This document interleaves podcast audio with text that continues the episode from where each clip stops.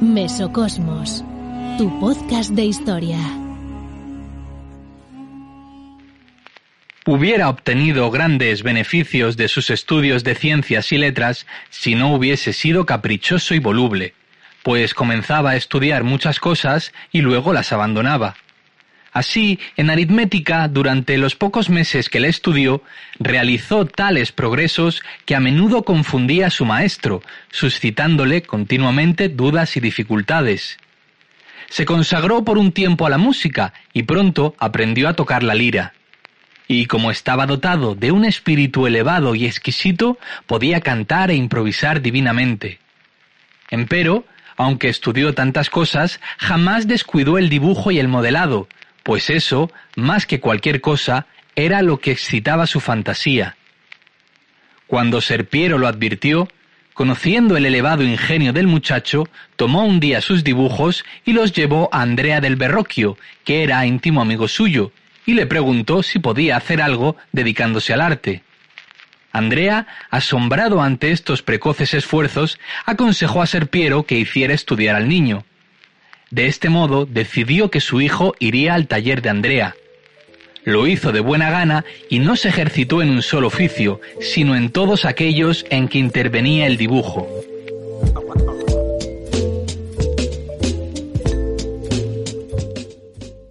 ¿Qué tal? ¿Cómo están, amigos y amigas de Mesocosmos? Con unas palabras de Giorgio Vasari, interpretadas por, por Alex Mogo, hemos abierto este, este episodio y Vasari nos está hablando de uno de los grandes genios de la historia del arte. ¿Quién podrá ser? ¿Quién podrá ser este genio de la historia del arte? ¿A quién hace referencia a Vasari? ¿Lo sabéis? Pues está haciendo referencia ni más ni menos que a Leonardo da Vinci, ese genio del Renacimiento que eh, tantos inventos y tantas obras y tantas referencias nos ha dejado, ¿no? Da Vinci da la impresión de que sabía hacer de todo. Hoy día, si estuviera vivo, tendría más de 600 años, pues no sería raro imaginarlo en, en televisiones hablando de coronavirus, de Eurovisión o de, o de la viruela del mono, pero Seguramente lo haría bien. Esa es la gran diferencia con la actualidad, ¿no? Lo haría bien. Era un fuera de serie y, y lo demostró en vida, en su tiempo. Bien, dicho esto, eh, hoy nuestra máquina del tiempo va a tratar sobre Donatello, Leonardo, eh, Miguel Ángel y, Rafael, ¿no? Son cuatro artistas eh, muy representativos del Renacimiento y que, bueno, pues además tuvieron un, gran impacto, una repercusión en el público infantil en los años 80 y 90 del siglo XX. Y os podéis imaginar por qué tuvieron esa repercusión, pues fue con las tortugas ninja. Pues cada una de estas tortugas tenía el nombre de uno de estos artistas del, del Renacimiento.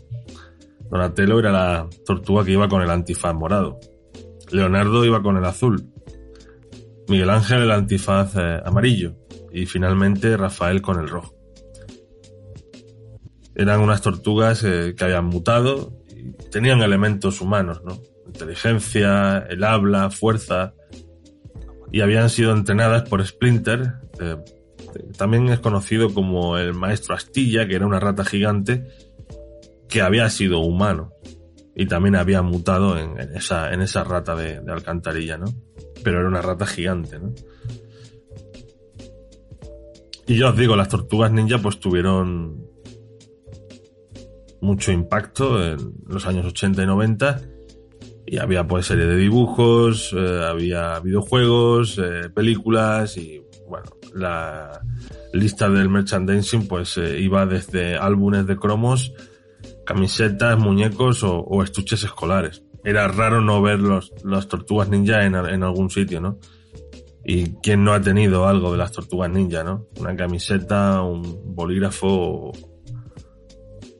o, o incluso a lo mejor eh, algún muñeco, ¿no? Las tortugas eran como una especie de superhéroes de la época y compartían protagonismo con, con Superman o He-Man, ¿no? En aquella época no estaban los Avengers y toda esta gente que venía después, ¿no? Todos estos eh, personajes, ¿no? De Tony Stark eh, y compañía, Iron Man y todo esto, eh, no tenían tanta, tanto peso, ¿no? Estaban, pero en, en, en, otros formatos, ¿no? Pero en formatos televisivos, pues, o cinematográficos solo, solo estaban las Tortugas Ninja, Superman y, y He-Man, ¿no? Y ya os digo que tuvieron gran impacto y la verdad que fue una gran idea a quien se le ocurriera hacer eso porque hoy día eh, la gente sigue relacionando, eh, escucha Donatello y sigue pensando en la tortuga morada, ¿no? Pero también es verdad que ha servido para que no se olvidaran a la hora de estudiar, como algo mnemotécnica, ¿no? Al relacionar las tortugas ninja, al estudiar el Renacimiento, pues que al momento vinieran, ¿no? Es, esos cuatro artistas, ¿no? Que son muy referenciales, que dos son del 480 y dos son del, del 580, ¿no? Entonces, claro, eh, tuvo, tuvo su, su repercusión y su ayuda a la hora de, digamos que de saber más o menos quién era este Donatello, ¿no? Porque el nombre es un poco así, en plan de telenovela, ¿no? O de, yo qué sé. Y dices, ostras, Donatello era un artista, ¿no? Aparte de una tortuga ninja, ¿no? Pero creo que hizo bastante bien el ponerle el nombre de estos eh, cuatro artistas que, como digo, pues son cuatro genios con un recorrido en la historia del arte grandísimo porque han sido eh, fuente de inspiración para muchísimos artistas y sobre todo el gran deleite para el gran público, ¿no? Porque estas obras de, de, estos artistas, pues, son obras cúlmenes en la historia universal, ¿no? Y si vais a la ciudad de Florencia o vais a la ciudad de Roma, pues vais a poder disfrutar de esas obras, ya sea en los museos, ¿no? Como puede ser el Uffizi o los eh, palacios vaticanos, o como en, en la misma ciudad de Florencia, pues que ahí os podéis encontrar eh, pues obras que están en la calle o son copias, a veces algunas son copias, ¿no? El, el, David de Miguel Ángel, por ejemplo, es una, es una copia de del original que está en la, en la galería de la, de la academia, ¿no? Pero bueno, toda la ciudad está llena de, de referencias a, al Renacimiento, obviamente, y, y, bueno, y el Vaticano, pues os podéis imaginar, ¿no? El Vaticano, la Basílica del Vaticano es un museo realmente. Bueno, es un museo y una cripta gigante, ¿no? Porque ahí están enterrados eh, cientos de papas, ¿no? Pero eh, es, es, realmente un museo en sí, ¿no? Se habla, los museos vaticanos, bueno, es que la basílica en sí es un museo, ¿no? Y que por cierto, a la entrada, cuando entráis a la derecha está la, la piedra de Miguel Ángel, ¿no? O sea, impresionante ya os digo, han tenido mucho impacto, tanto las tortugas como, como los genios, eh, los, los, cuatro citados, ¿no? Donatello, Leonardo, Miguel Ángel y, y Rafael. Y en un manual de, de, historia del arte, pues no faltan y además tienen un lugar destacado dentro de ese manual, ¿no? Obviamente, ¿no? Porque, porque fueron gente, pues, fuera de serie en su, en su rubro, ¿no? En su, de, en su arte, en su dedicación y, y sobre todo el, el que hayan pasado tantísimo tiempo de sus fallecimientos y sigamos hablando de ellos como si los hubiéramos conocido, ¿no? Es algo impresionante. Recuerda, puedes escuchar un nuevo capítulo de Mesocosmos Historia todos los jueves a partir de las 8 de la tarde, hora española, o encontrar todo nuestro contenido a la carta en nuestro canal de iBox. No olvides dejar un like y escribir un comentario. Síguenos en redes sociales, donde nos puedes encontrar como Mesocosmos Historia. Mesocosmos, tu podcast de historia.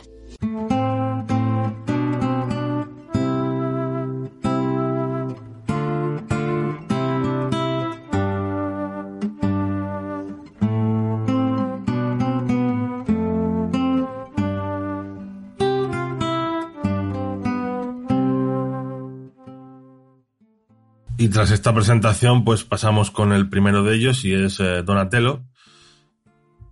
Donatello que se llamaba Donato di Niccolò di Beto Bardi. Había nacido en Florencia. Nació y murió en Florencia. Concretamente nació en 1386 y murió en 1466. Es el escultor más importante del 480, del 1400, el más importante, sin, lugar a dudas. Y estudió en el taller de Ghiberti. Ghiberti, para quien no lo conozca, fue el escultor que hizo las puertas del batisterio de la Catedral de Florencia las cuales son conocidas como las puertas del paraíso. Pues este Ghiberti era el maestro de Donatello. Donatello había nacido en una ciudad de Florencia que estaba saliendo de la peste negra, que se estaba recuperando de aquella revuelta de los Chompi y donde los Medici se estaban imponiendo. Cosme de Medici, de hecho, le va a encargar el, el David famoso, se lo va a encargar Cosme de Medici. Entonces, es, una ciudad eh, que es referencial dentro del 480, es la, ciudad clave del mundo artístico occidental en este momento, cuando nace Donatello, cuando vive Donatello, y está en expansión, pero está en expansión en todos los niveles, ¿no? Está en expansión a nivel político, a nivel económico, a nivel social y sobre todo a nivel artístico, ¿no? Eh, y esto lo vemos fundamentalmente en que están construyendo eh, la catedral de Santa María de las Flores, Santa María de las Fiore. La cúpula que la hace Brunelleschi, eh, pues se va a convertir en uno de esos iconos arquitectónicos de la época, Y de la historia de la arquitectura. Aparte va a tener gran influencia también luego en la, cúpula de la Basílica del Vaticano. O sea, el que hizo la Basílica del Vaticano, obviamente conocía la cúpula de la Catedral de, Florencia. Y aparte en este momento pues estamos viendo también otras construcciones, eh, edificios civiles y religiosos, que nos podemos encontrar, por ejemplo, Santa María Novelda o la capilla de los, de los Pazzi, por, citar algunos ejemplos. Volviendo a Donatello, eh, hemos dicho que, es el escultor más importante del 480, o sea, del 1400, y tiene pues una escultura, bueno, tiene muchas esculturas, pero yo me voy a centrar en, no en todas, obviamente, pero sí quiero eh, centrarme en, la conocida como San Jorge, ¿no? ¿Por qué me centro en San Jorge? Porque aquí ya vemos eh, lo que es la plenitud del volumen, ¿no? Es decir, la escultura tiene sensación de vida, tiene movimiento, ¿no? Esto va a preceder a la terribilidad de, Miguel Ángel, ¿no? Entonces, Donatello lo que hace es que le da mm, realismo a sus esculturas. Y sobre todo a cada rostro le da como una faceta, ¿no? digamos, una... Cada personaje tiene una cara distinta y representa unos valores o representa el miedo o representa la fuerza o representa la juventud o representa la sabiduría. ¿no? Eso lo hace a la perfección Donatello. Entonces, el San Jorge, que se lo encarga el gremio de armeros de Florencia, va a ser esa, esta obra referencial, ¿no? Es decir, está rompiendo totalmente con el arte medieval, ¿no? Con ese hieratismo, con, esa rigidez, ¿no? Claro, luego también aparecen otras esculturas, ¿no? La del profeta Abacuc, que la realiza para el campanile de la Catedral de Florencia, como os he dicho, están haciendo la catedral, están en plena efervescencia eh, escultórica, arquitectórica y pictórica en Florencia, ¿no? Y además ha surgido una nueva, un nuevo poder, ¿no? Digamos, están los Medici, están imponiendo, ¿no? Su, su forma de ver el mundo, su criterio, y aquí aparecen, pues, unos banqueros que van a tomar las riendas de la ciudad, ¿no? Entonces, ¿Cómo quiero yo transmitir el poder que tengo? Pues, pues con el arte, pues eh, eh, financiando artistas, haciendo de mecenas, ¿no?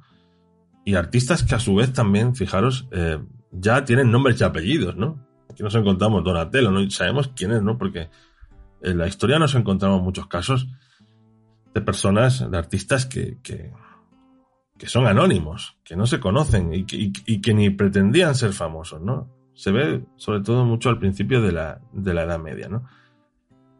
Y en otros momentos históricos, pero en la Edad Media lo hemos visto mucho. Y, sin embargo aquí ya vemos ya el cambio de que decir, no, yo soy un artista y estoy cotizado, ¿eh? Me tienes que pagar tanto por hacer esto, ¿eh? Y ya tengo mi firma, y tengo mi taller, y tengo mis discípulos. ¿No? O sea, poca broma con esto, ¿no? Entonces, los Medici lo que, lo que intentan es decir, vale, yo soy muy poderoso, tengo mucho dinero, tengo mucha influencia política, pero necesito prestigio, ¿no? Y el prestigio me lo da el arte. Y ahora no voy a vivir en un castillo, ahora voy a vivir en un palacio, con todo tipo de lujo, pero voy a vivir en un palacio. Y voy a coger y voy a pagar a Donatello una pensión mensual o semanal para que me haga esto y me haga lo otro. Y claro, eso va a crear pues todo un boom artístico. Y es curioso de cómo unos mecenas, de cómo unos, de como una élite, pues va a dar pie a que surja un momento eh, eh, esto artístico de los más famosos de la historia de la humanidad. Entonces, volviendo al tema, estábamos con el San Jorge, con el, con el profeta Habacuc, tienen una expresividad impresionante eh, y luego, pues claro, como decía, ¿no?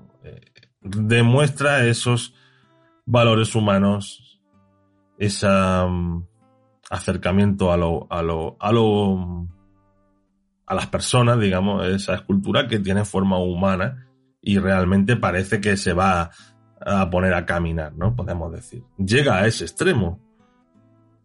Y esa es la genialidad de Donatello, ¿no? Es decir, aquí est estos personajes, estas esculturas, están llenas de vida, de forma simbólica, claro está. Otra figura que realiza, que también es impresionante, es eh, San Juan Evangelista. También lo hace para la Catedral de Florencia. Lo hace entre 1409 y 1411. Es importantísima esta figura. Es una figura colosal y es importantísima porque eh, va a inspirar años después a Miguel Ángel para el Moisés. Está totalmente inspirado en este San Juan Evangelista de Donatello. Y como decía, eh, Donatello por encargo pues va a hacer, va a realizar, mejor dicho, esta David, eh, pues que va a ser el primer desnudo en bronce desde la antigüedad desde la antigüedad clásica. Obviamente tiene una influencia griega impresionante y, y, vemos también el contraposto, la curva prasiteliana, pero a su vez, o sea, es una figura griega, pero aparece con el sombrero toscano, ¿no? Y, y claro, eh, ya os digo que se lo mandó a hacer eh, este Come de Medici en parte lo hace para mandar un mensaje, ¿no? Decir, me echaste de la ciudad, he vuelto. Ahora soy yo la persona elegida para dirigir Florencia, ¿no? Igual que David había sido elegido para ser el, rey, ¿no? Para matar a Goliat, ¿no? Entonces se quería hacer ahí esa similitud. La obra, por, cierto, está en el Museo Bargello en Florencia. Bueno, gran parte de las obras de Donatello están en este museo. Lo digo para que, por si alguna vez vais a la ciudad o queréis eh, buscarlos, pues ahí está, ¿no? Y siguiendo con más obras de Donatello, que seguro que os suenan, eh, bueno, pues tenéis en Padua, la ciudad de Padua, pues está el, el condottiero Gatamelata. Condottiero era mercenario, ¿no? Para que nos entendamos y entonces hace este, este retrato ecuestre que obviamente tiene influencia romana en la estatua ecuestre de Marco Aurelio y vemos eh, el realismo la personalidad del personaje de Gatamelata y es una pues eh, de los grandes eh, retratos ecuestres de, de esta época, ¿no? el condottiero Gatamelata. Insisto que, gran influencia de, de Marco Aurelio que se ubica en Roma, ¿no? Y bueno, eh, Donatello tenía más obras, ¿no? Tenía también bueno, San Marcos, ¿no? Eh, María Magdalena, hay muchas obras más. Pero bueno, os he citado las más representativas o las que más impacto han tenido, ¿no? Es decir, hay muchas más. Y luego, pues, os voy a citar eh, una bibliografía, ¿no? Para que, por si estáis interesados. Pero con esto ya podemos tener un pequeño, una pequeña síntesis de quién era Donatello y qué hacía y, y por qué es importante, ¿no? En la historia de, del arte, ¿no?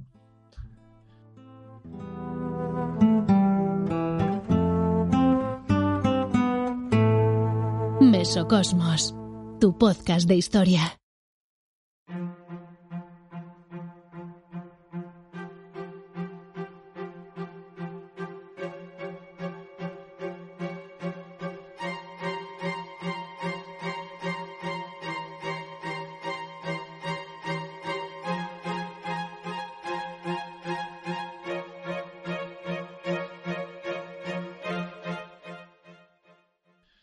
Entonces, bueno, pasamos ahora a Leonardo da Vinci.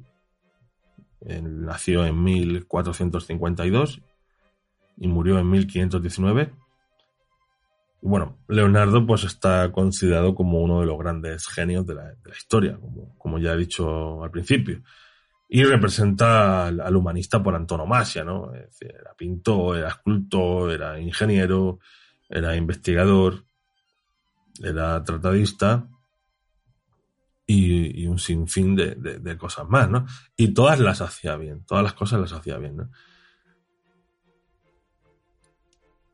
Quizá la obra más conocida de, Donatel, de, perdón, de, de, Leonardo sea El hombre de Vitruvio, ¿no?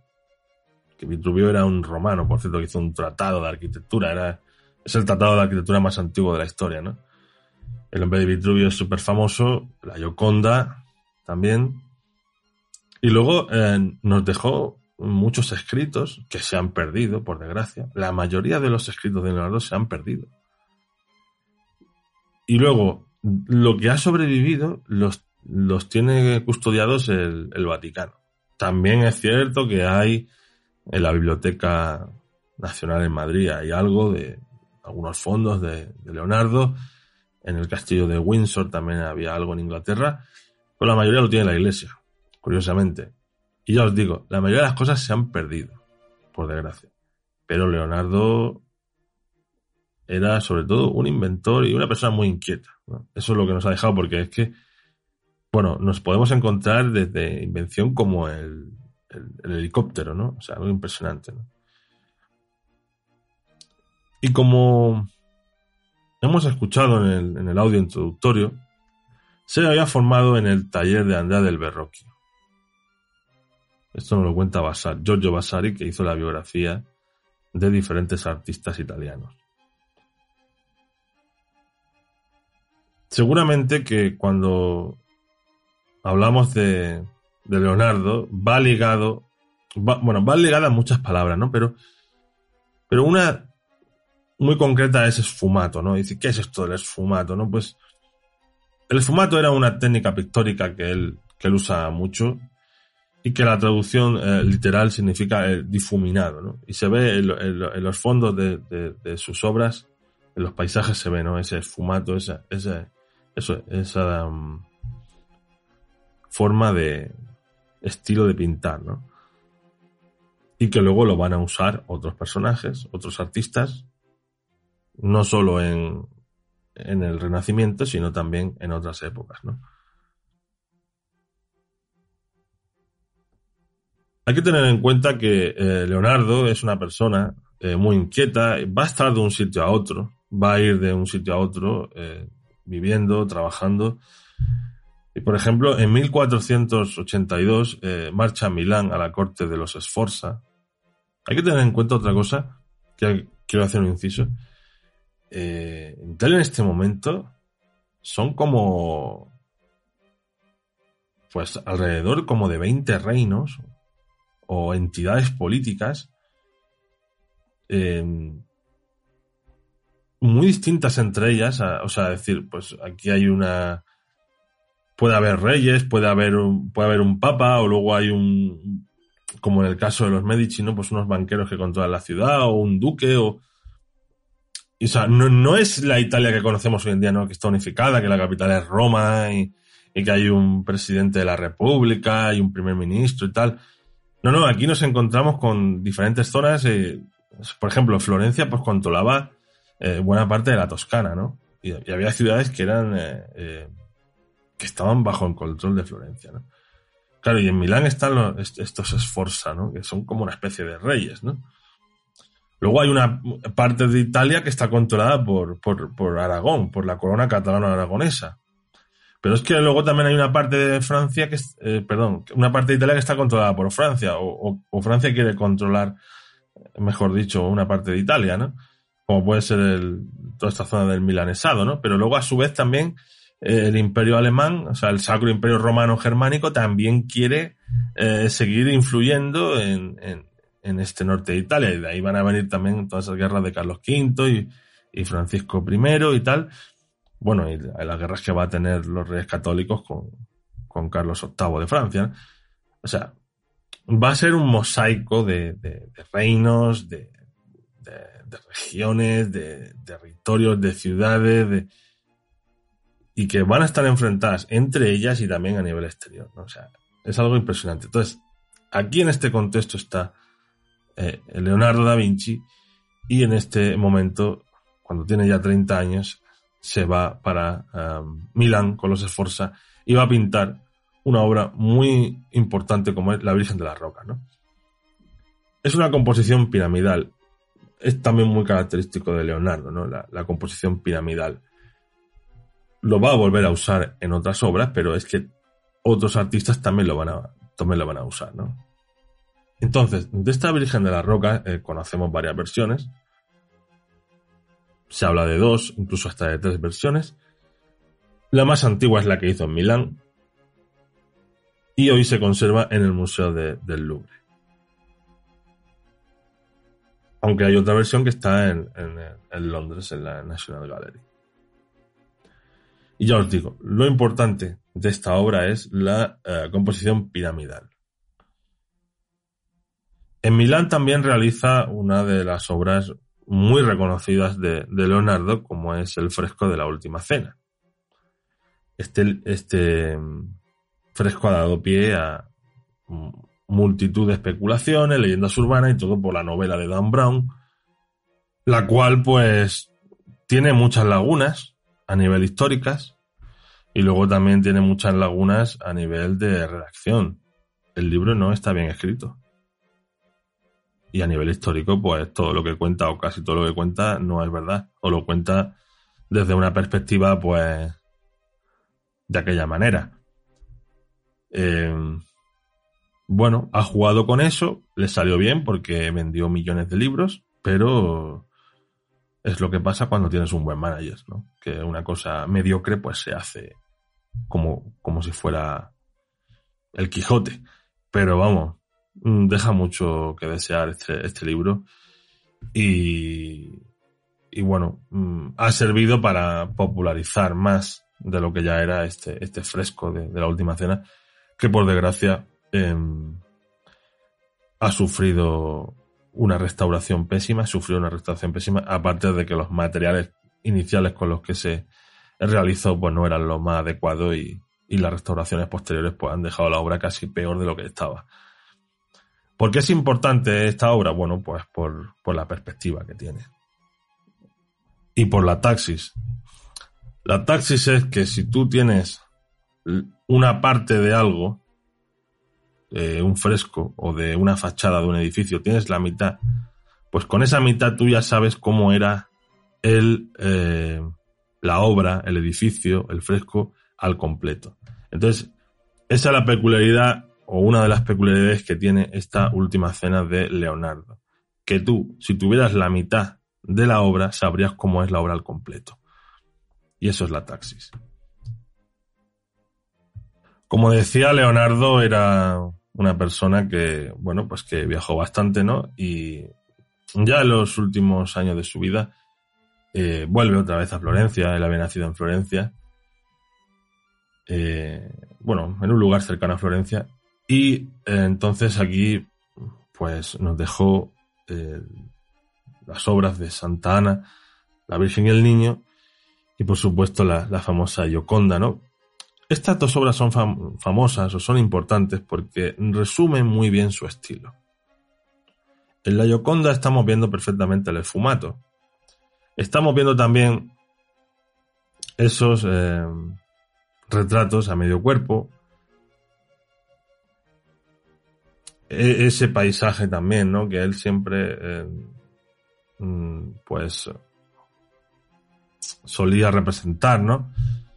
El, fondo de, de, oscuro, ¿no? Así, toque, pues, tenebroso, ¿no? Digamos. Y claro, eh, aparte se, se junta también toda esa, ¿cómo decirlo? Mitología o leyenda urbana, ¿no? De, de si la Yoconda realmente a qué, representa, por qué está como esa sonrisa que no es sonrisa, si es un hombre, si es el mismo Leonardo, bueno, de esto se ha escrito mucho y al final no se sabe muy bien qué, era, ¿no? Nos vamos a morir sin saberlo. De todas maneras, si queréis dejar vuestros comentarios sobre qué os eh, eh, parece que es la Yoconda, o quién es la Yoconda, o quién podría ser la Yoconda, pues adelante tenéis eh, el, el, canal de Evox para dejar eh, los comentarios o las reflexiones que, estiméis oportunas. Bueno, después de realizar estas obras de Santana, la Virgen y el Niño y, la Gioconda, eh, como hemos dicho que era una persona inquieta, Leonardo volverá a Milán, eh, viaja a Roma, donde comienza su tratado de pintura. En esta época era muy normal que los escultores, pintores, arquitectos hicieran tratados.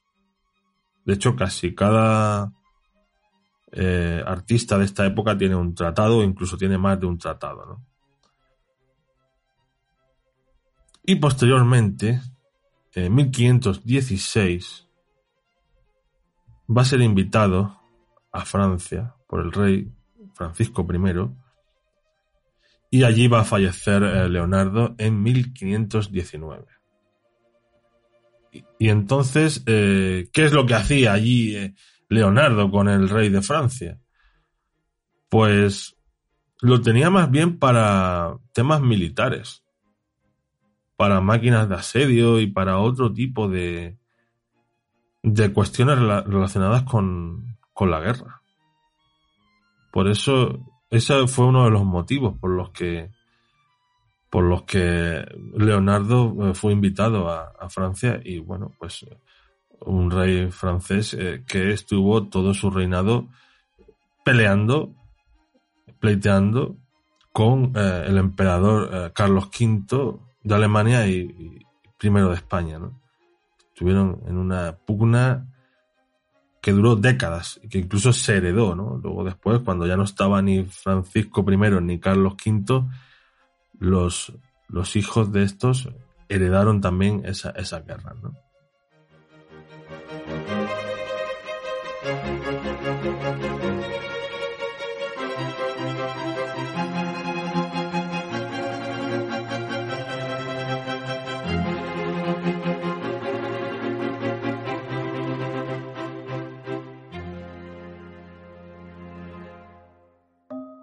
Te has suscrito a Mesocosmos Historia?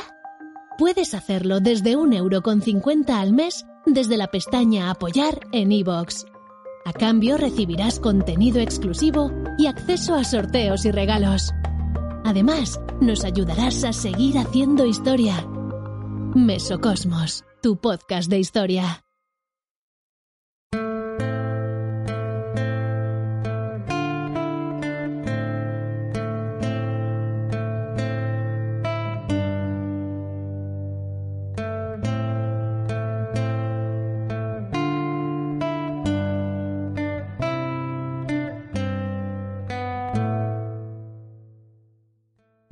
Nos vamos ahora al Cinquecento. La ciudad de Roma es el, centro artístico. Eh, ha tomado el relevo de, Florencia. Y en esta ciudad de los papas, pues eh, estos líderes religiosos, el obispo de Roma, ¿no? como se llama oficialmente, pues se van a convertir en, eh, mecenas de grandes artistas y aparte están en construcción, en plena construcción de la Basílica del Vaticano, donde eh, trabajaron pues personalidades como Bramante, Perucci o Miguel Ángel.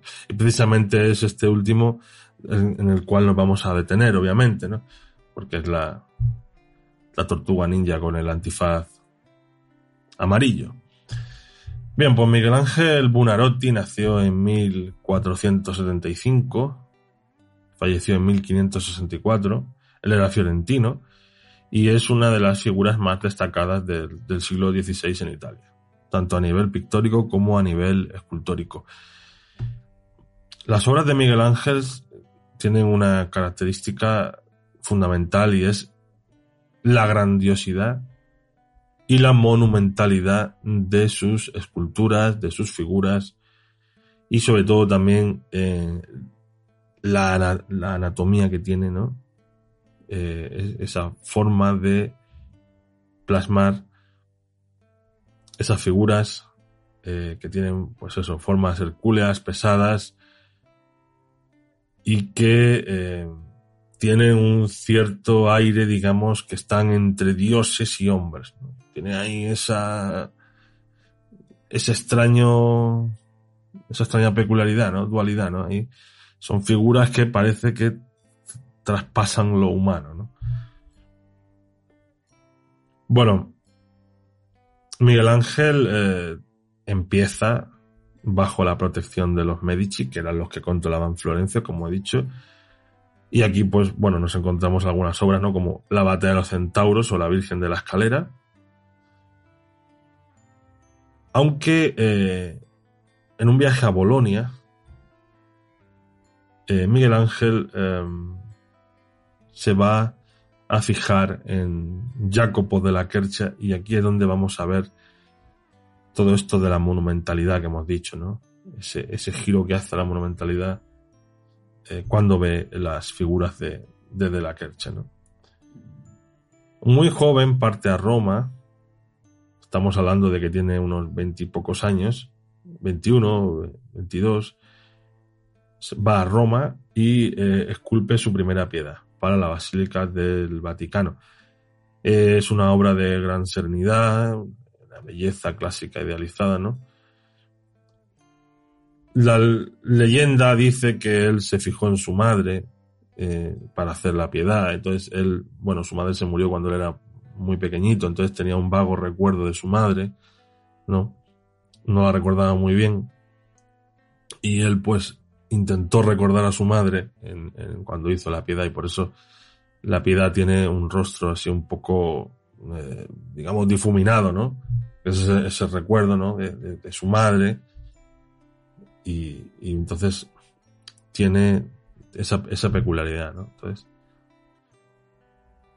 podría ser cierto, ¿no? Mm, o sea, digamos que es entre leyenda urbana y realidad, pero se, se asemeja a la realidad, ¿no? Cuando ha pasado el tiempo de que alguien ha fallecido, pues el recuerdo se va difuminando, Entonces, y además él, era pequeñito cuando se murió su madre, estamos hablando que tendría a lo mejor cuatro o cinco años, por, por decir, ¿no?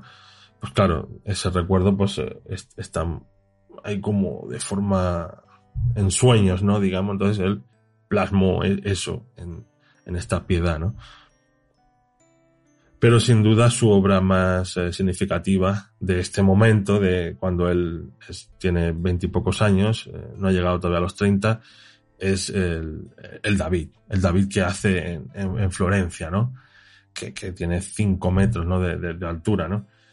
Y claro, em, una figura colosal, ¿no? Eh, tiene el, canon clásico, ¿no? De, belleza, el cuerpo desnudo, la fuerza, ¿no? Digamos, tiene como... Eh, es, un, es una figura pues que va a echar a andar, ¿no? Como decía antes, ¿no? Está ahí en, posición de lanzar la onda y, bueno, pues representa también eh, de alguna manera la, la masculinidad, ¿no? Eh, y ya os digo, está en la, en la academia. En, un principio estaba en la señoría, luego lo trasladaron a la academia. El David que está en la señoría es una copia. Y una cosa muy interesante que hay en, en Florencia, en la, la, academia, son los esclavos, ¿no? que son unos bloques de mármol en el, que, que, están eh, como intentando salir. ¿no? Eso está alrededor del, del, pasillo, cuando tú vas a ver el David, que lo ves de lejos, y alrededor estás viendo también estos esclavos que son impresionantes y que como que quieren salir, ¿no? Y también son obras que se quedaron ahí a medio hacer y tal. Bueno, es una pasada. Si tenéis la oportunidad de ir a, a, Florencia, no dudéis en visitarla y la academia es visita obligada. Además que impresiona ver eh, el David. Además, mide 5 metros y encima está en un, en, una, en un pedestal de otros 2 metros. O sea, es impresionante. Que por cierto, ahora está en, en restauración porque tiene problemas en las rodillas, curiosamente. El mármol se está resquebrajando por la, a la altura de las rodillas. O sea, es, como, es, muy humano, ¿no? El, el, el, David, ¿no? De, de, Miguel Ángel, ¿no? Porque las rodillas son siempre una zona de, del cuerpo humano que suele eh, ser dañadas con el tiempo, ¿no? Digamos. Entonces, curiosamente, pues tiene esos problemas en la rodilla y veremos a ver en qué acaba, ¿no? Pero, pero es curioso. Y luego también hay que destacar otra cosa que me parece eh, muy importante y es eh, la faceta pictórica de Miguel Ángel, porque lo conocemos como, como escultor, ¿no? la piedad, la, este, el David, el Moisés, obviamente, ¿no? Que es era para la tumba de, Julio II. También todo lo que realizó, ¿no? La tumba de Lorenzo de Medici, ¿no? Que, es impresionante. Eso está en la, iglesia de San Lorenzo. también parada obligada si vais a, Florencia. Eso ya lo realizó, ya era ya más adulto. Eh, ya es, en otro momento, ¿no? Digamos que cuando hace la piedad y, el, el, David tiene unos veintipocos años, cuando hace ya eh, la tumba de Lorenzo de Medici ya es, ya es más adulto, ¿no? Ya tiene ya, creo que recordar que tendría unos 40 años aproximadamente, ¿no? Ya, ya una persona ya eh, curtida, ¿no? Bueno, aunque Miguel Ángel estuvo curtida toda su vida, porque si con 25 años hizo el David, imaginaros lo que haría, ¿no? Con, cuando tenía 40, ¿no? Pues, pues la tumba de Lorenzo el Magnífico que, de Medici. Bueno, también conocido como el Magnífico, que, que es impresionante, ¿no? ahí tenemos eh, esas figuras, ¿no? Sedentes, ¿no? Como te están mirando, ¿no? Están sentadas, te miran, o la aurora, ¿no? Y es impresionante, impresionante. Florencia es una ciudad que hay que visitar, aunque sea una vez en la vida, ¿no? Bueno, dicho esto, pues, claro, a nivel pictórico, pues, él estaba en el taller de Girlandayo. Eh, entonces, bueno, conocemos la obra de Tondo Doni, data de 1504. Tiene muchos elementos de Leonardo da Vinci esta, esta obra. Pero sin duda, la obra pictórica más conocida de, Miguel Ángel son los frescos de la capilla Sistina, ¿no? Los techos de la, capilla Sistina. Eh, él pinta allí eh, nueve escenas del Antiguo Testamento, con figuras de profetas, sibilas, hay también desnudos, eh, medallones, eh, escenas del libro de los reyes. Quizá el más famoso sea la creación de Adán, ¿no? Dios creando a Adán, que está como en esa nube, que, es un cerebro, ¿no? Digamos, no se ve perfectamente, ¿no? Como es la sección de un cerebro.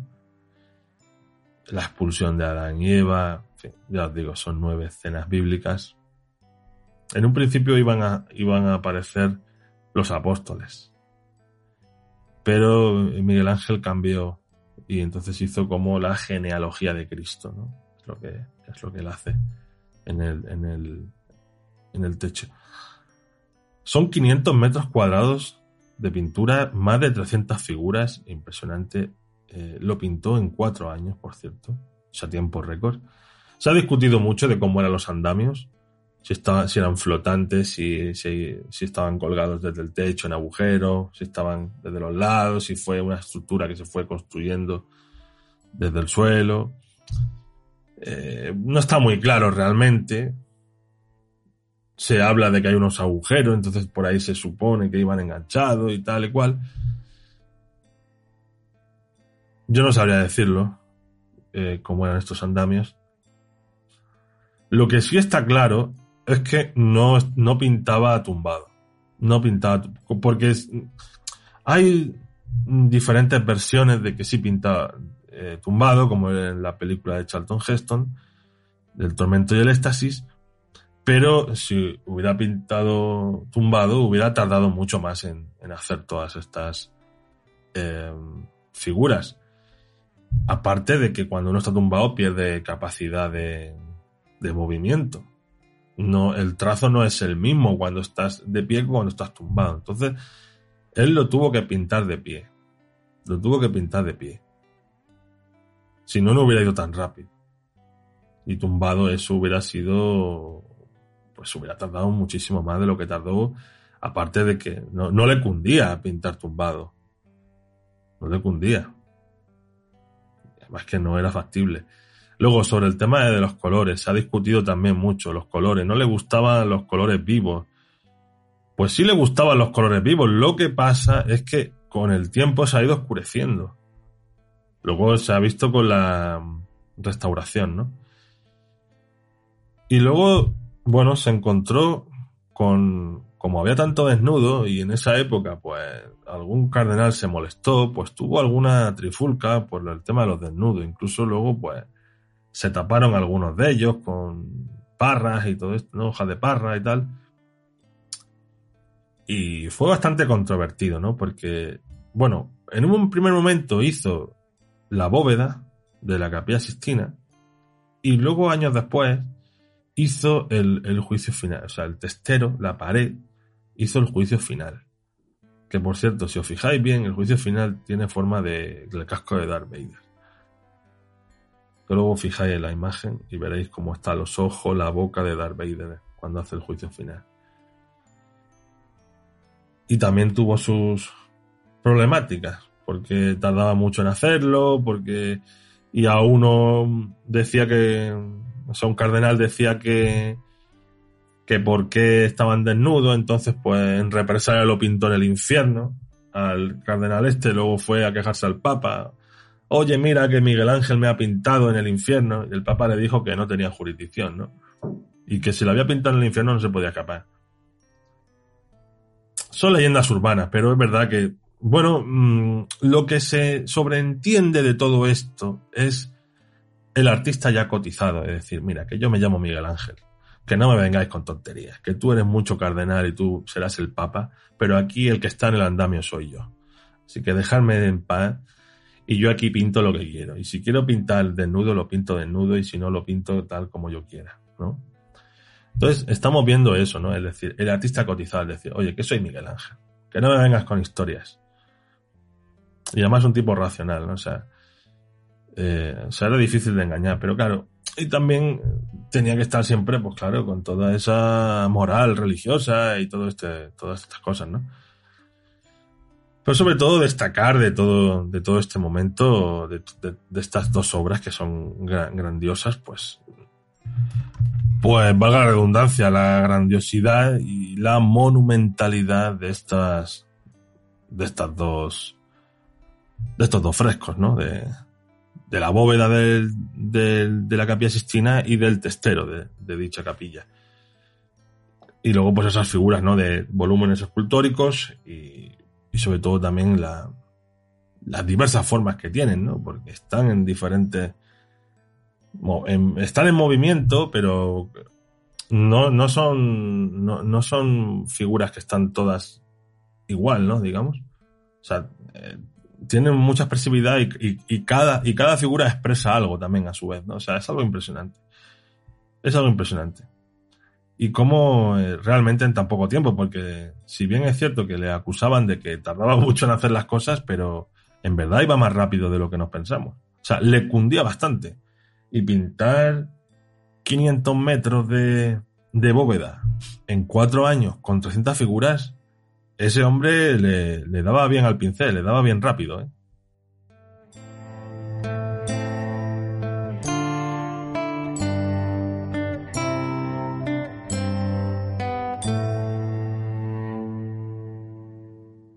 Mesocosmos, tu podcast de historia.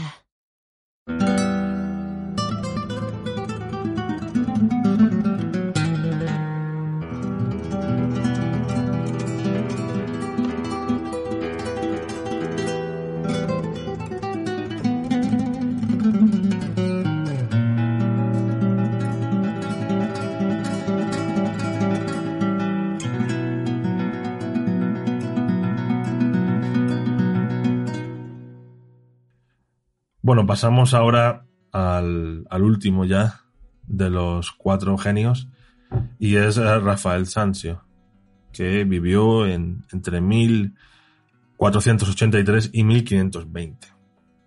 Rafael era de Urbino, de la ciudad de Urbino. Bien, su figura destaca porque tiene ya un grado de perfección bastante notable y que van a tener un gran impacto en, en el siglo XVI, ¿no? Él se forma con, con el perugino, lo cual se puede observar en, en, la obra de Esposorios de la Virgen, que es una de sus primeras obras. Hay una gran influencia del de, perugino, pero también eh, lo, que, lo que sucede aquí es que eh, Rafael va a superar a su, a su maestro.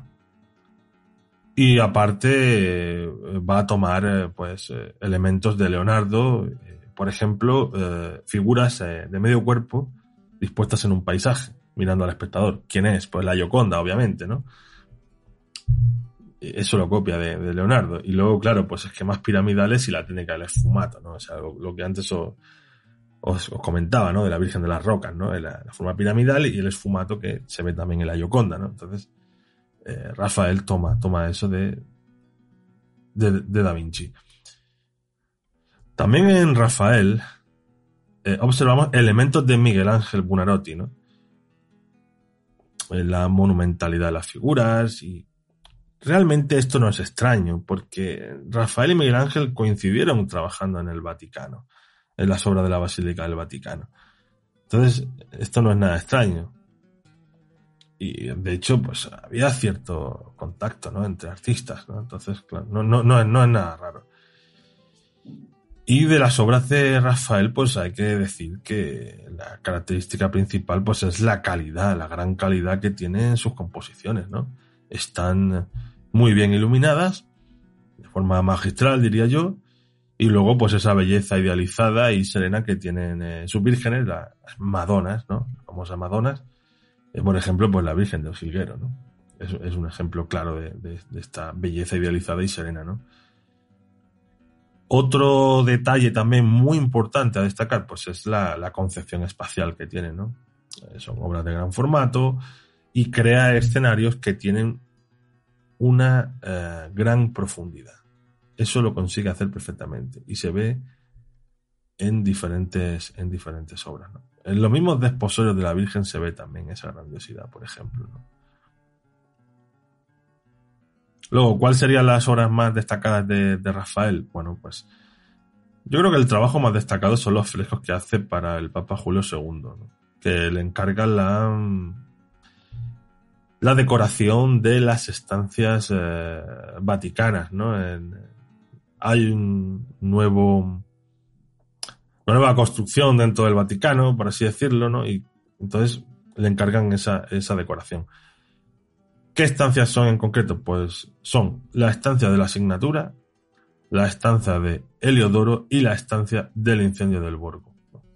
Esto lo va, a, lo va a realizar entre 1508 y 1517. Entonces son frescos donde bueno, hay mucha alegoría, eh, restauración del orden universal bajo el dominio de la Iglesia, ¿no? Y bueno, de estos frescos, pues destacamos la disputa del Santísimo Sacramento y también la Escuela de Atenas, ¿no? Que es famosísima. Y aquí aparecen pues diversos personajes históricos caracterizados con personajes de su época. Es decir, a Leonardo da Vinci lo pinta como Platón, por ejemplo, ¿no? Y a Miguel Ángel lo pinta como Heráclito. Y él mismo también se pinta como Apeles. Hay muchos más, hay muchos personajes más. También aparece Averroes, Pitágoras y Sócrates también. Bueno, son como 21 personajes los que aparecen en esta escuela de Atenas, pero eh, tiene bastante protagonismo Platón, obviamente, que es eh, Leonardo da Vinci. Luego también quiero deciros que mm, los retratos de, Rafael también son excelentes, son magníficos. Y aquí nos encontramos, eh, por ejemplo, el cardenal, la donna velata o la fornarina. La fornarina, por cierto, era su amante. Y estaba, estaba con, ella en el, Vaticano. El Papa le dio permiso para, para estar con ella. Y en fin, era caso curioso, ¿no? Tenía esa licencia de, estar con su amante. Se lo ganó con, su arte, vamos, en definitiva. Aunque el Papa me imagino que tendría también alguna, alguna amante. Él o la. Pero bueno, eso es otra historia. Y bien, de los cuatro artistas citados, eh, bueno, pues eh, Rafael fue el que menos años vivió. Vivió 36 años murió jovencito, relacionado con, con los otros que vivieron mucho más. Eh, Donatello 80. Eh, Miguel Ángel también pasó los 80. Leonardo eh, alrededor de... No, no, llegó a los 70, no llegó a los 70, pero este fue Rafael el que murió más joven. no obstante, nos dejó un legado magnífico un legado magnífico y, con bastante motivo, pues no falta en un manual de historia del arte. Y no debe faltar, vamos. Y como anécdota, pues sus restos descansan en el Panteón de, Agripa en Roma. Allí lo tenéis. Hay diferentes personalidades italianas enterradas en ese Panteón de Agripa y una de ellas es, Rafael Sanchi.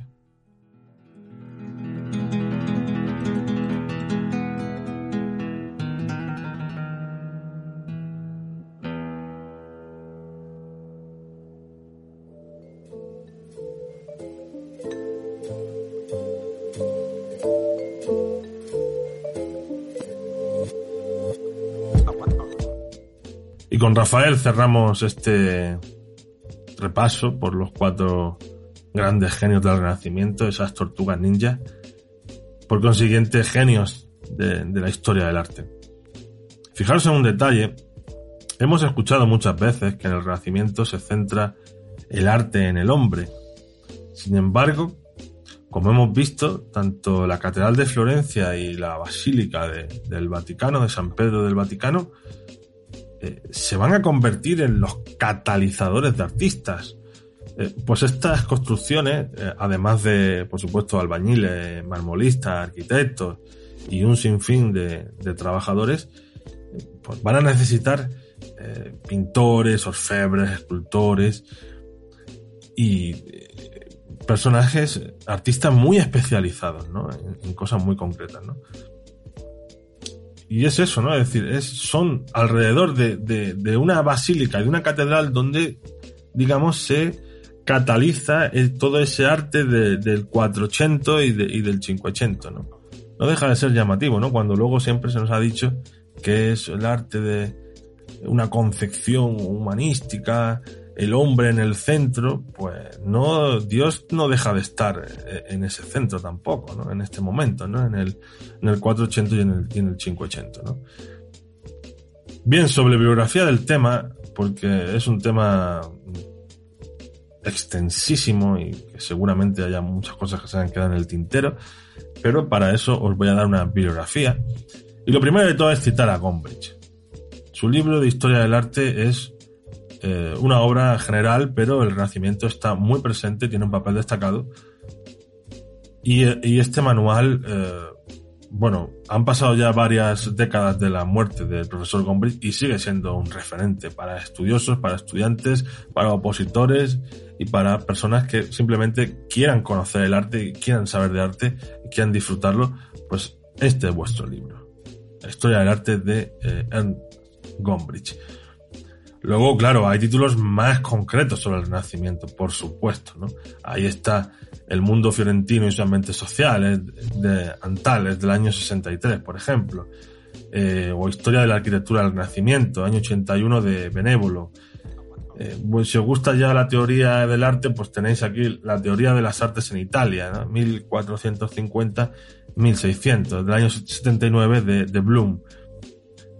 Hanson tiene el Renacimiento y Barroco, el año 92, y luego eh, cierro con Murray, que tiene Arquitectura del Renacimiento, año 72.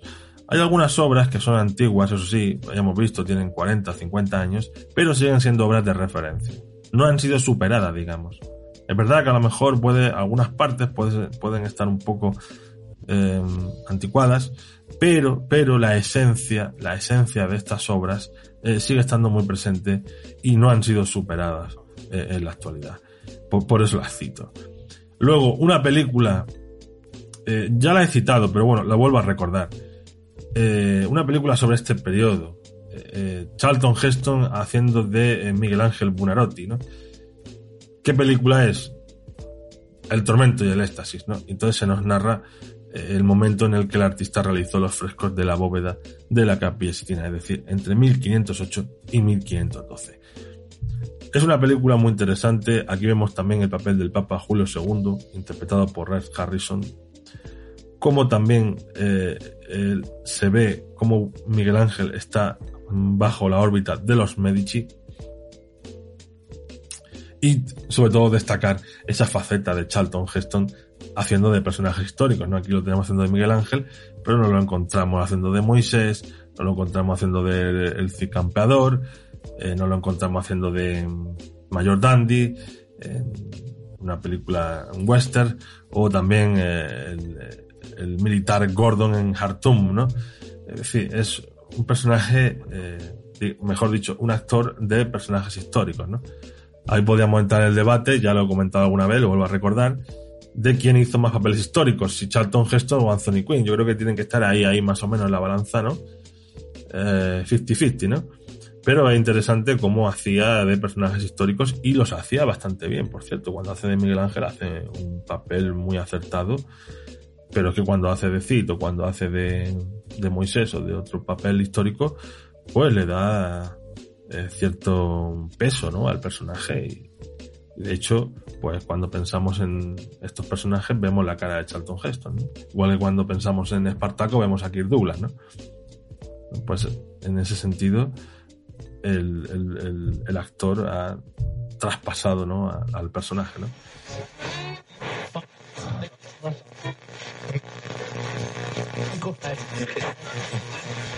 Hoy, gracias a Evox, iTunes y Spotify, viajamos en el tiempo a Holanda, en el siglo XVII.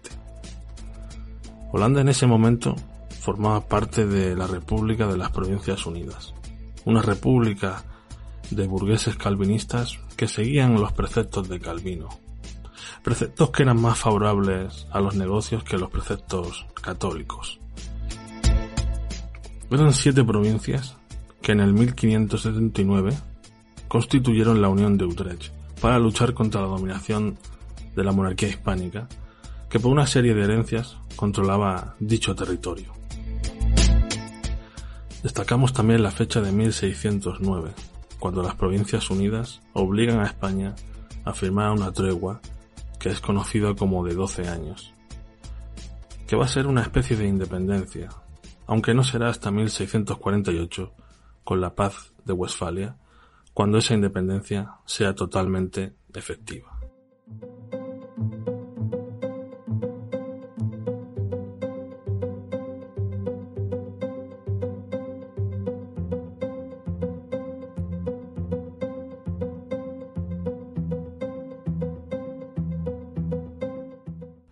Provincias Unidas en el siglo XVII, eran un territorio pequeño, pero muy próspero, quizás el más próspero de Europa, aunque a nivel político tenía una organización bastante precaria.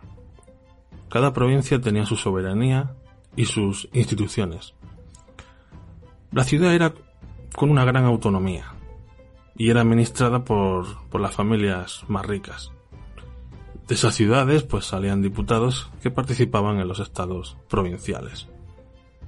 No es que fuese una democracia como conocemos hoy en día, ni todos los votos valían lo mismo. En todo caso sería una especie de plutocracia, gobierno dirigido por, por gente adinerada, ¿no? Y las decisiones se tomaban por unanimidad. Es un tipo de gobierno peculiar, teniendo en cuenta lo que se estilaba en aquella Europa, que era ni más ni menos que el absolutismo. Las instancias más altas dentro de la política de las Provincias Unidas son los Estados Generales con sede en La Haya. Hay una figura interesante en este momento que es el Statuter. Es nombrado por los estados. Su función es que se cumpla la ley, nombra empleados y manda a las fuerzas militares. También está el pensionario, que trabaja en la asamblea, prepara el trabajo de la Asamblea, mejor dicho, y dirige la burocracia provincial. De alguna manera actúa como el contrapeso al estatuder, pues estas dos figuras entran en pugna porque la figura del pensionario está más vinculada a la autonomía local y a los comerciantes, mientras que el estatuder apuesta por un poder central y debilitar el poder local apoyándose en campesinos y nobles.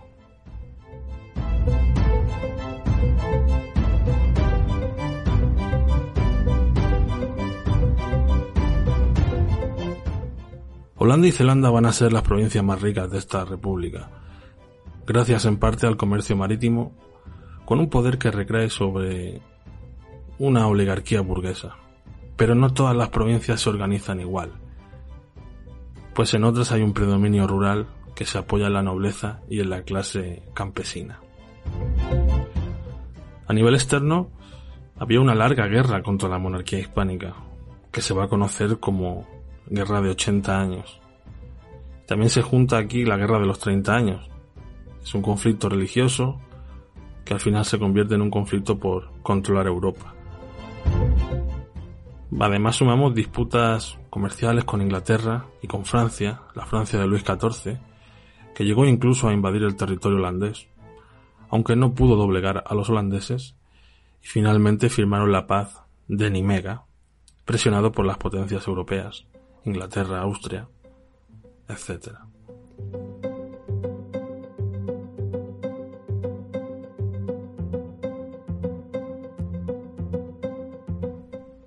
Sobre las condiciones naturales de las Provincias Unidas, hay que decir que no eran las más favorables. Había escasez de madera y materias primas. Hubo que ganarle terreno al mar, con los polder, que consistían en diques, bombeo por molinos de viento y también había que drenar los canales. Por lo tanto, el territorio de las Provincias Unidas no era muy extenso y tenía un grave problema con el mar. Eso sí, tenían vacas y ovejas, pero debían importar cereales y a su vez exportaban mantequilla, quesos y por supuesto tulipanes.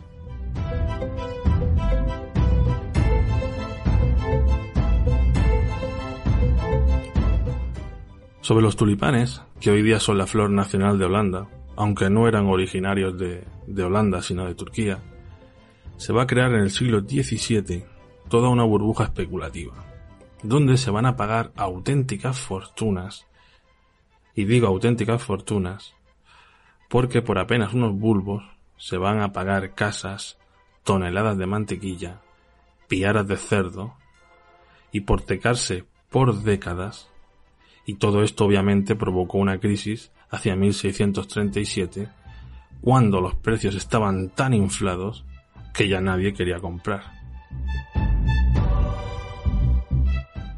Es muy discutido los efectos de esta burbuja especulativa, pero al parecer el ser una flor exótica, poco lugar para el cultivo, el afán de especulación con bulbos existentes e incluso con bulbos inexistentes, lo que se conoce como el negocio del aire, dio lugar a que esa burbuja, donde se llegó a pagar el equivalente de una mansión en Ámsterdam por apenas unos bulbos, pues finalmente esa burbuja reventara. Hay leyendas urbanas sobre si personas arruinadas se lanzaron por los canales, desesperados. No está demostrado esto. Sí sabemos el perfil del comprador, que era coleccionista de arte o gente muy, muy adinerada, y que el gobierno en un principio no supo cómo actuar. Y tras varias dudas, pues se decidió cancelar las deudas contraídas, pues algunas de estas deudas se habían contraído con tulipanes que no existían. Sobre su industria, la industria holandesa, destacar sus paños de Leide, terciopelos de Utrecht y telas de Harlem,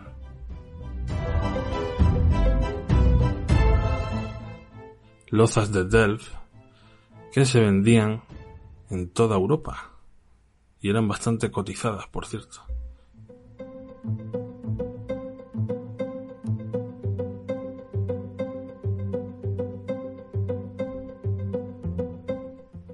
Como podéis intuir, Holanda, o las Provincias Unidas, mejor dicho, formaron un imperio colonial, un emporio. Y es llamativo porque partiendo de una situación desfavorable, ya que estaban enfrentados a los españoles, que cortaban algunas de sus rutas, los holandeses se lanzan a nuevas rutas comerciales y se funda en 1602 la Compañía de las Indias Orientales, y en 1621 la Compañía de las Indias Occidentales. En estas compañías se van a fundar factorías como Nueva Ámsterdam, lo que hoy es Nueva York. Concretamente se van a instalar en Manhattan y se va a convertir en una, digamos, en una factoría, en un almacén de esclavos y de, y de materias primas aunque luego se la van a vender a los ingleses, y de ahí el nombre de Nueva York.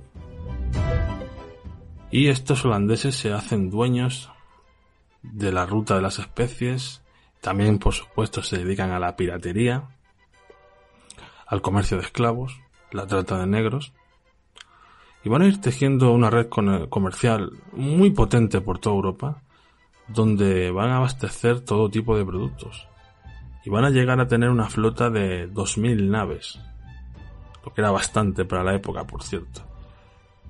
Y a su vez la Bolsa de Ámsterdam y el Banco de Ámsterdam van a jugar un papel muy importante en todas estas transacciones económicas. Ámsterdam era el centro de ese poder económico. Esta ciudad era el puerto más importante en aquel siglo XVII. Tenía conexiones con todo el mundo. Incluso, como he dicho, había una nueva Ámsterdam, que es hoy día Nueva York, y cientos de factorías. Además, aprovechaba las materias primas coloniales como la talla de diamantes, manufacturas de tabaco y azúcar. Por lo tanto, Ámsterdam era un gran centro económico mundial, por donde pasaban mercancías de todo tipo materias primas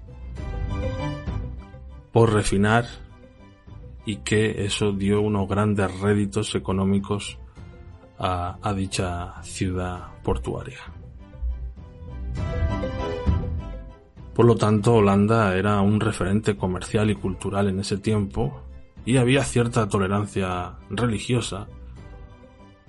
Allí se habían refugiado muchos protestantes también había un auge de la imprenta de libros, de la medicina, de las matemáticas, el desarrollo, un desarrollo, perdón, científico técnico que junto a las artes plásticas había dado lugar a todo un fenómeno cultural que se va a conocer como el siglo de oro neerlandés. Y como dice Joseph Fontana en su libro Historia de los Hombres, en 1628 Descartes se marchaba a Holanda. En esta tierra de refugio desarrolló su visión mecanicista del mundo, que inspiró la investigación científica de hombres como Christian Huygens en los terrenos de las matemáticas y de la astronomía, así como también en la construcción de relojes de precisión. recordamos que Descartes era francés y de sus 50 años, cincuenta y tantos años que vivió, 20 los pasó en Holanda.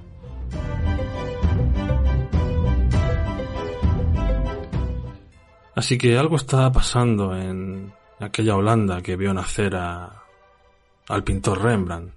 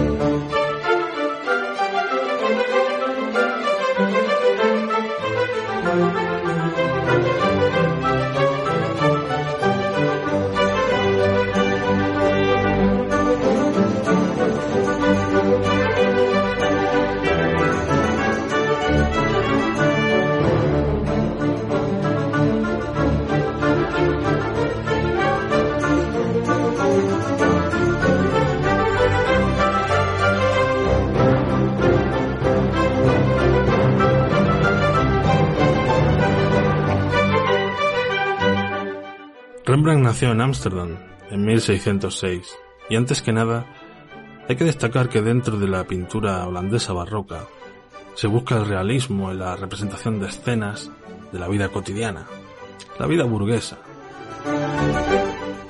Hay un gran intimismo y gran predilección por la representación de los detalles, que se ejecutan con una técnica muy depurada, con gran importancia al color y a la luz que es la que articula el espacio del cuadro e ilumina los objetos, incidiendo directamente sobre los mismos. Estas obras holandesas son obras que tienden al pequeño formato, pues están concebidas para decorar interiores de, de casas burguesas. Y si os fijáis es muy distinto al barroco de la Europa católica, que es triunfalista, pomposo y con mucho colorido, como podrían ser las obras de Rubens, que pintaba en la cercana Amberes. Rembrandt se formó en Holanda. Y al contrario de muchos artistas de la época, él no viajó a Italia para formarse como pintor, como si habían hecho, por ejemplo, Velázquez o el propio Rubens. Sobre la técnica de Rembrandt, decir que se caracteriza por una pincelada suelta, profundos tonos de color, una luz que recuerda al tenebrismo de, de Caravaggio, y que usa para destacar figuras de fondos neutros. Tiene un gran dominio del color y hay un predominio de los colores ocres. Sobre su obra decir que es extensa, muy extensa. Toca casi todos los géneros, pero destaca por supuesto como retratista, y por ello gozó de gran fama y prestigio en vida. Rembrandt cuenta con retratos colectivos, estaban patrocinados por, por esos burgueses, como por ejemplo la Ronda de Noche o Lección de Anatomía del Dr. Tulp. Y en ambas obras me voy a detener, pues a mi parecer son las obras más destacadas de Rembrandt.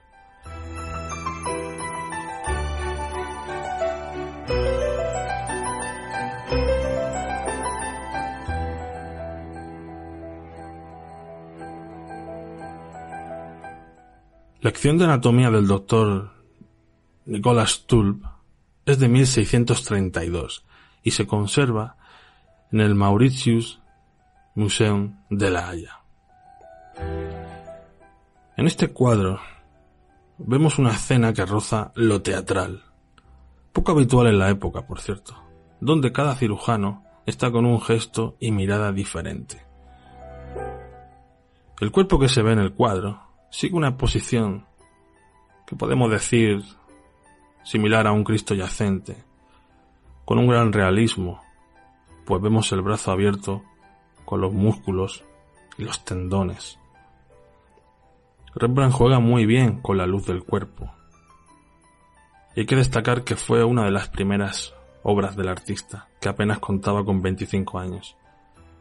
Además decir que para pintar el, cuerpo se basó en un, en un cuerpo real de un ahorcado.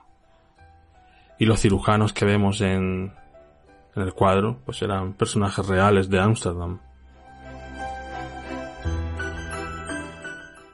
Si pasamos ahora a la ronda de noche o la compañía militar del capitán Koch y el teniente Rustenburg, es de 1642 y se conserva en el Rijksmuseum de Ámsterdam.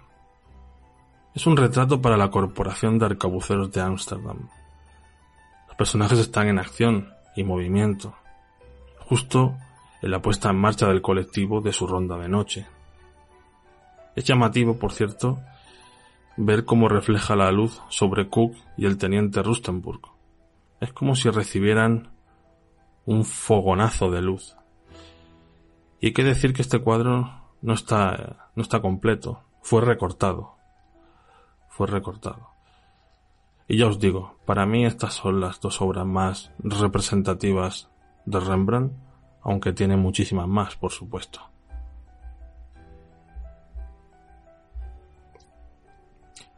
Si os parece, os puedo citar algunas más de ellas. Y, por ejemplo, pues os cito los autorretratos que va realizando durante toda su vida, desde su juventud hasta su vejez, y donde no solo vemos el paso del tiempo, también estamos viendo sus cambios psicológicos. Rembrandt fue una persona bastante sufrida, por cierto. Las cosas no le fueron tan bien como aparentemente podría ser al ser una persona famosa, con prestigio, pero Insisto, fue una persona bastante sufrida. En la obra de Rembrandt, por supuesto, también hay temas de naturaleza mitológica, como, como Atenea o el rapto de Europa. En los temas religiosos va a utilizar el claroscuro para darle más dramatismo a la, a la escena, como sucede, por ejemplo, en el descendimiento. En los paisajes hay cierta melancolía y tristeza, no nos olvidamos de la faceta de Rembrandt como grabador, que le dio mucha publicidad, por cierto. Mucha publicidad y mucha difusión a su obra, como el grabado religioso de la Cena de Maús. Aquí también rompe con la tendencia de la pintura barroca holandesa que no era muy habitual a tratar temas religiosos. Y bueno, voy a cerrar ya con Rembrandt y recordaros que murió en 1609 y pese a tener un reconocido prestigio en vida y numerosos encargos, Rembrandt acabó sus días arruinado, viendo cómo subastaban sus, sus obras y sus pinceles para pagar sus deudas. No sé qué pensaría hoy al ver que su nombre está en una marca de, de pinturas. ¿O qué diría al saber que en Granada hay un pub que lleva su nombre? Ya os digo, es uno de los grandes genios de la pintura universal, ya no solo holandesa. Y tuvo un final no deseado. Pues puede haber algo más humillante que subasten tus obras y tus pinceles.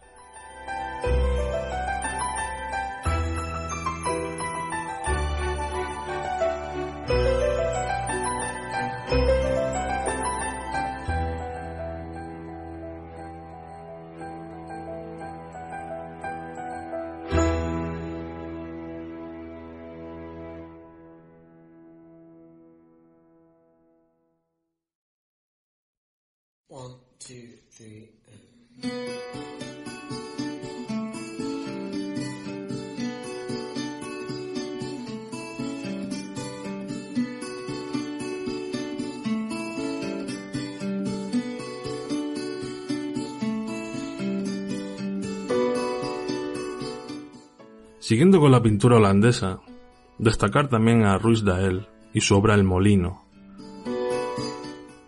o al artista Jovema con Avenida de Middle Harnis. Otro artista muy interesante es Frank. Destaca en el retrato con el alegre bebedor. Ese bebedor que está invitando al espectador a beber y que aparece ahí con la cara colorada. Y por supuesto citamos aquí también en esta lista a Vermeer, que seguro que os suena, pues es el autor de La lechera y La joven de la perla. Este último cuadro dio lugar incluso a una película, protagonizada por Colin Firth y Scarlett Johansson. La cinta hace una reconstrucción de cómo pudo ser el proceso creativo de esa obra. Y os recordamos que Werner crea una pintura de luces suaves que iluminan interiores, interiores austeros, en los que aparecen figuras silenciosas que en ocasiones miran directamente al espectador.